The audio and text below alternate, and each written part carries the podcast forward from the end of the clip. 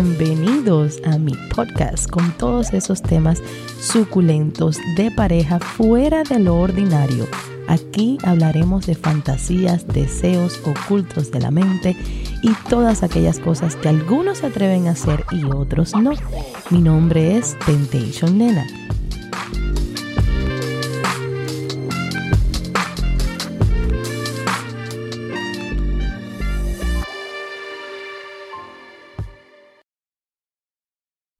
Hola mis amores, feliz tardes de miércoles. Déjenme acomodar aquí el micrófono que lo siento un poquito fuera de, de lugar.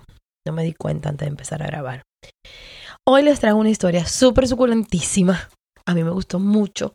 No es una historia de alguien que esté pidiendo un consejo en sí, sino es compartiendo su historia para que otra persona se identifique con ella. A mí me gustó eh, mucho esta historia. Creo que le voy a poder poner un fragmento, un poquito de la voz de esta persona contándome su historia. Está súper, a mí me, me, gustó muchísimo. Eh, les recuerdo a todos los que me están escuchando en el link donde dice regálame un café, me pueden invitar un cafecito Ahí tienen el link, le va a salir por Spotify o por la página que me sigan. Estoy hoy contenta. El viernes no les pude poner el podcast porque estaba lloviendo y acá mi casita el techo es de madera y entonces cuando llueve se escucha muy fuerte y tratamos de hacer la grabación, pero salía mucho el fondo de la lluvia. Así que les debo la historia del viernes a ver cuándo me inspiro nuevamente para contarla, pero no se preocupen que eso les va a llegar. Bueno, voy a comenzar compartiéndoles la historia de mi amiga Débora. Débora eh, me comenta que, que me mandó un poco de la historia, que no era gran cosa, pero es lo que a ella le ha pasado. Entonces vamos para allá. Empiezo por, por contar. ¿A qué edad perdí mi virginidad? Esto fue a los 13 años y fue con un hombre de 19. Lo mantuvimos en secreto, sé que estaba mal, pero él nunca me obligó a nada. A los 18 años estuve con mi primer novio, el que mis padres conocieron, por siete años. Fue mucha la felicidad en ese entonces. Yo, me, eh, yo no me veía que me fueran a gustar las mujeres. Todo era amor, todo era bonito hasta que empezaron a decirme que mi novio era gay.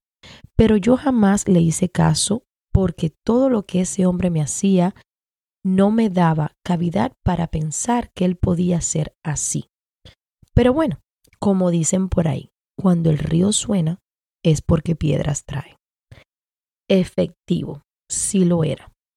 Faltando cuatro meses para casarnos, le encontré una carta que él le escribía a un hombre, donde le decía que lo amaba, que era lo mejor que le había pasado en su vida, y mi mundo, por supuesto, se derrumbó.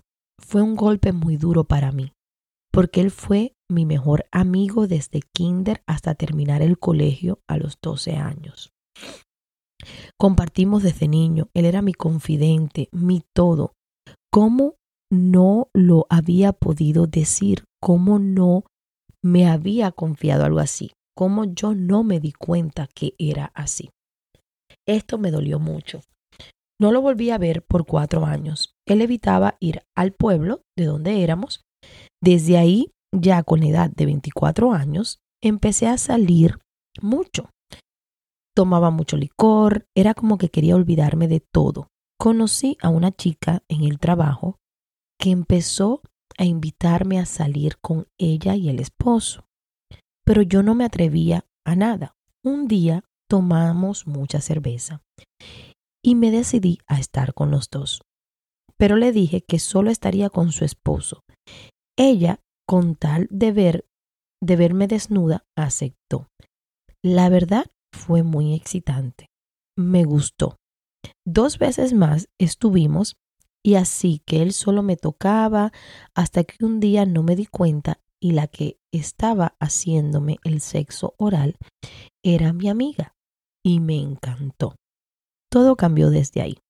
Ya solo quería que ella me tocara. pero ella me decía, tenemos que complacerlo, así que luego nos tocaba complacerlo y la verdad, esto duró más de 10 años. Pero luego, él me quería ver a mí a solas. Nunca lo hice ni se lo dije a mi amiga, porque sabía que eso le iba a doler a ella. Actualmente están separados. Ella tiene otra pareja, hombre, pero las veces que queremos vernos, estamos juntas y la pasamos chévere. Yo nunca me he dejado de ver con ella. A los 29 me fui a vivir con un muchacho, pero nunca lo quise. Solo estaba con él por comodidad, lo cual me era difícil tener sexo porque no lo quería. Eso lo llevó a él a drogarme un día y se aprovechó de mí. Me echó algo en la cerveza. Yo esa noche no quería tomar porque trabajaba al otro día, pero me insistió tanto que me la tomé. Luego me brindó, otra. Le dije que no, pero volvió y me insistió. Yo no me recuerdo más. Nada más sé que tomé y que encontré vidrios al otro día en el piso. Yo tenía que levantarme a las 5 de la mañana y no podía despertarme. Yo quería llorar porque no podía ni abrir los ojos. Fui al baño como pude. Cuando me limpié, estaba echando sangre por el ano y por la vulva. Pensé que era el periodo. Y por el ano porque había comido mucho picante. Pero no era así. Él había abusado de mí. Yo llamé a mi jefa, le dije que no podía llegar a esa hora y me dijo que tomara el tiempo para que me recuperara. Pero si no iba a avisar, pero fui al trabajo como a las nueve. Ese trabajo era un albergue de mujeres maltratadas. Ahí había una señora que me tenía mucho aprecio y le conté cómo me, cómo me sentía. Y me dice, licenciada, ¿no será que le puso algo en la bebida? ¿Por qué no va y busca en la basura? El trabajo no era muy lejos de donde vivía y efectivo. Estaban unas pastillas que usaban para dormir, tres pastillas que me había puesto y dos que él tomaba porque él tenía eyaculación precoz. Ese mismo día me dejé de él. Me dolió tanto saber que siempre yo salía a las discotecas y a todos lados y nunca me había pasado nada. Para que la persona que supuestamente está para protegerte te haga eso. De ahí empezó a que estaba más con mujeres, me acostaba con quien yo quería, cumplí mis fantasías, que era estar con dos hombres, luego quise estar con tres mujeres y un hombre, y así ha sido hasta ahora. Pero mis padres no lo saben. No saben nada de lo que yo hago. Si se enteran, se decepcionarían mucho de mí, y no quiero causarle este dolor. En el caso de, Débora, en particular, ella sufre mucho porque no es feliz, porque no se ha podido realizar como mujer. Ella no ha podido, si, si quisiera tener una relación única y sólida con una mujer, no puede por sus padres. Eh, yo he hablado muchísimo con ella y siempre me comenta con, con voz de tristeza y de angustia lo que ella sufre, porque en la actualidad ella no tiene una pareja fija, o sea, ella no tiene un compromiso, pero siempre ha fingido con su familia, con sus padres, que le gustan los hombres, mm, siendo que a ella le gustan ambos sexos. Ella está clara que le gustan las dos cosas. Y entonces ha vivido una vida frustrada por muchos años, eh, completamente frustrada, pensando en el que dirán. Su mamá no la ve a ella 100% feliz. Ella le demuestra un poquito de felicidad, pero no es feliz. Y entonces ahí se le ha ido eh, el tiempo a mi amiga Débora, el tiempo de lo que está bien y lo que está mal para la sociedad, em, el no querer hacer sufrir a los padres. Y a veces yo me pongo a pensar, la vida es solo una, nada más una. Si la vida es una, y nuestros padres hicieron su vida y su familia y nos procrearon a nosotros. Y siempre he tenido claro que el mayor interés de nuestros padres es vernos felices, a pesar de sus creencias y vivencias y ideologías y todas estas cosas que quisiéramos ponerle, qué tan difícil debe ser eh, para uno poner por encima la felicidad de los padres que ya vivieron, hicieron todo lo que quisieron, y uno pasar a un ser secundario. O sería muy egoísta de nosotros ponernos en primera plana y decir, no, yo, eh, esto es lo que yo quiero, yo voy a, a, luchar, ve, voy a sacar adelante mi sexualidad, mi felicidad.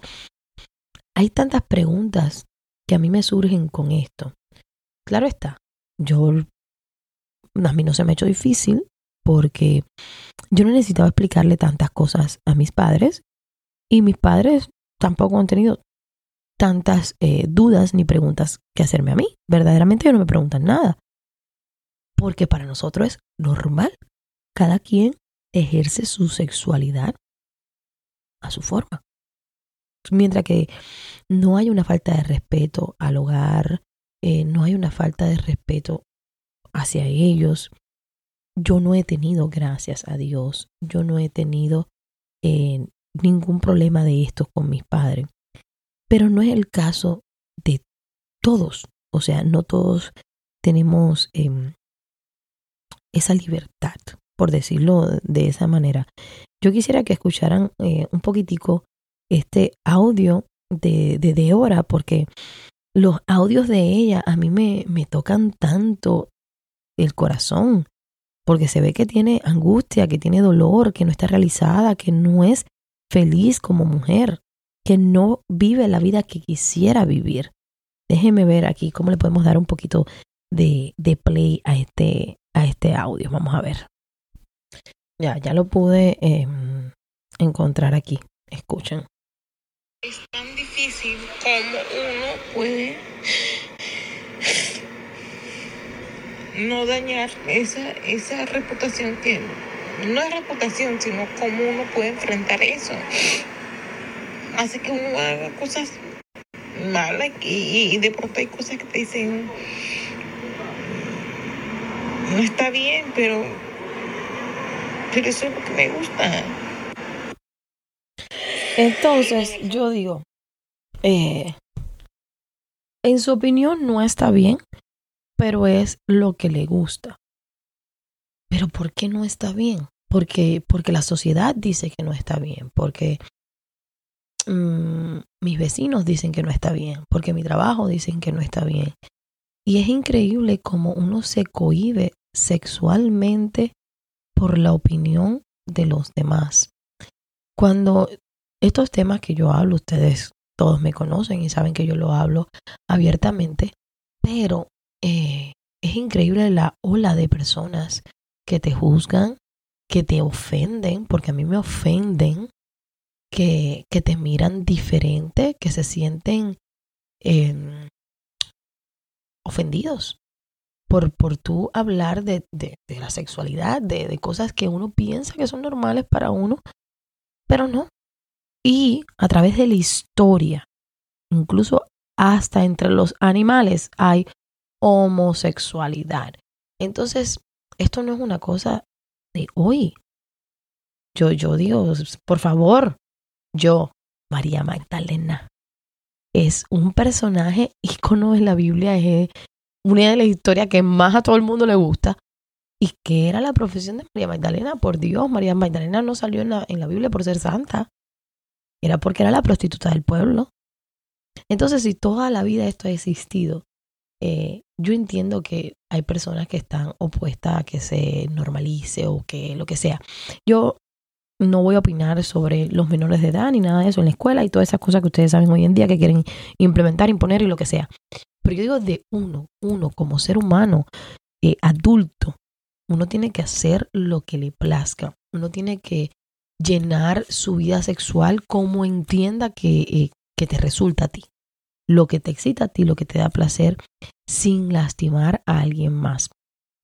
Entonces, en estas eh, dudas, en estos momentos que uno se ataca mentalmente, está bien o está mal lo que estoy haciendo, mientras que tú lo hagas a tu puerta cerrada, tú no molestes a nadie, eh, tú no ofendas a alguien en la calle, tú sepas llevar tu vida sexual tuya, es mía, yo me voy a apoderar de esto, yo voy a ejercer esto porque es lo que me gusta, sin lastimar a nadie, pues está muy bien, porque uno tiene que, acostarse a llorar en una cama y decir lo que yo he hecho es horrible, es feo. No, lo que tú has hecho ha sido placentero, te ha gustado, lo has disfrutado. ¿Por qué te vas a arrepentir al otro día? Si ya lo hiciste. Ya lo hiciste. O sea, ya ni que nada. Tienes que volver a nacer para borrar lo que ya pasó.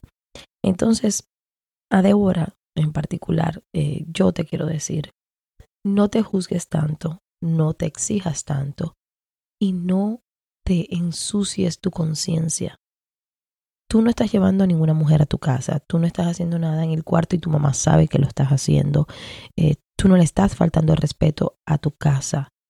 Lo que tú hagas sexualmente en la calle, con una pareja, con una mujer, con dos hombres, con tres mujeres, con lo que tú quieras, ese acto debería de quedar únicamente entre ustedes, los que participaron en el acto. No te hace mejor persona, ni peor persona contárselo al mundo. Si tú quieres tener una relación, una relación normal de, de, de pareja, convivir con alguien y es de tu mismo sexo, pues entonces ahí sí tienes que decírselo a tus padres para que haya armonía en la relación. O sea, uno no puede vivir escondido todo el tiempo. Pero los que son placeres, curiosidades, actos sexuales fuera de lo que uno considera normal de la pareja, hacer un trío, una orgía, lo que te dé la gana hacer. Dentro de un cuarto, todos los adultos que están participando, no es necesario que uno vaya y le diga a todos tus familiares, ay, voy a hacer una orgía. No, si quieren desahogarse y contárselo a alguien, me lo pueden escribir a mí, me lo pueden decir a mí. Pero no te juzgues y no pienses que está bien o mal porque no lo puedes decir. Las cosas sexuales no necesariamente hay que decirlas a los cuatro vientos, ni hay que decirle a alguien hice esto o no lo hice.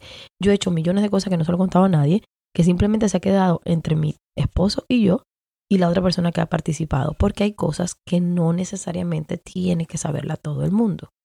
Entonces hay muchas prácticas, muchos em, cositas malitas que hacemos que no es necesario gritarlo a los cuatro vientos. Ya si tú quieres hacer tu vida con una mujer, pues ya es otra cosa. Y ahí sí ya socialmente, moralmente, tienes que hablarlo con tu familia porque tampoco vas a vivir debajo de una piedra por el resto de la vida.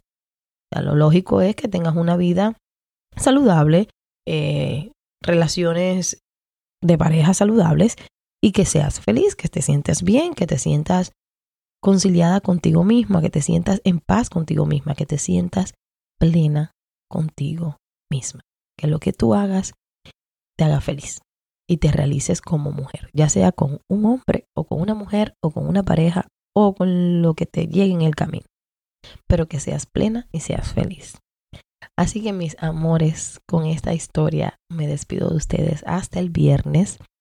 Eh, este viernes en particular estoy emocionada, voy a estar por Orlando, eh, me voy a ver a Cristian Nodal, el concierto de Cristian Nodal, así que voy a estar por allá el sábado.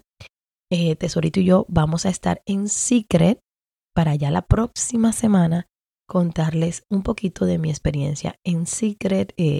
esto es un hotel, discoteca, club, swinger de acá del estado de la Florida yo nunca he ido, no sé cómo es el ambiente, no sé los participantes cómo son, el grupo de edad, la dinámica del hotel. No conozco nada del hotel, simplemente lo que me han comentado otras personas. Así que este sábado, por mí misma, por mis ojitos, voy a ir a ver eh, qué tal eh, se desenvuelve eso por allá, por, por Orlando. Tengo que buscar a ver si tienen temas de la noche. Ustedes saben que yo soy muy participativa en todo. Si hay temas, yo voy disfrazada, vestida, lo que sea. Así que me tengo que poner a investigar un poquito que, si hay algún tema, porque no, no sé, estoy despistada con eso. Y ya ahí les contaré. Así que los vuelvo a ver este viernes. Y vamos a ver qué historia le traigo este viernes, no estoy segura. Pero quiero que sepan que estoy preparando un podcast con Tesoro ya que quiero que Tesoro hable un poquito de su punto de vista, de cómo se siente él, de mm, las decisiones que ha tomado que la han llevado a tomar, o sea, por qué ha tardado tanto en ciertas cosas, porque en unas están abiertos y en otras no. Así que vamos a ver, vamos a ver qué tiempo me tarda convencerlo. Ya yo le estoy escribiendo ahí un script a ver qué tal, si me lo aprueba, si le gusta. Así que no sé. Ya les contaré si me deja o no me deja. Un beso. Y espero que me den regalitos esos de café, ¿ah? que mucho trabajo tengo aquí con esto del podcast. Un beso, mis queridos. Nos vemos este viernes. Gracias por haberme acompañado el día de hoy. Los espero en el próximo capítulo con siempre algo nuevo y sumamente excitante. Un beso grandísimo y hasta la próxima.